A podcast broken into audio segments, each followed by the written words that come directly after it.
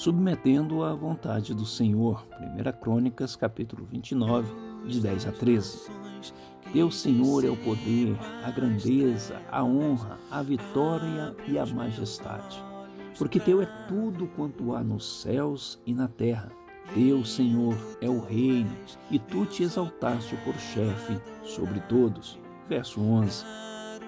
Quando achamos que estamos vendo tudo, pois tudo está sob a claridade solar diante de nossos olhos, podemos estar completamente sendo enganados pelo que nós estamos vendo. Davi chama o povo a se reunir em torno de um propósito vital à saúde espiritual de Israel, a construção do templo, que simboliza a presença do Senhor no meio do seu povo. O sucesso foi garantido, pois o povo se amoldou e cumpriu a vontade do Senhor.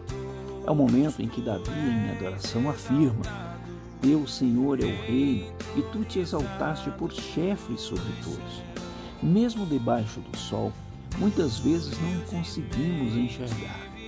Enxergamos somente quando colocamos as lentes do Senhor e nos amoldamos à Sua vontade a vontade do soberano chefe.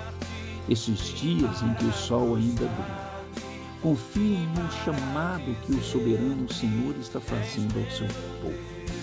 Cumpra a minha vontade em todo tempo. Medite na palavra do Senhor, viva em todo o momento de sua vida. O reverendo Rogério trazendo uma mensagem de esperança para você.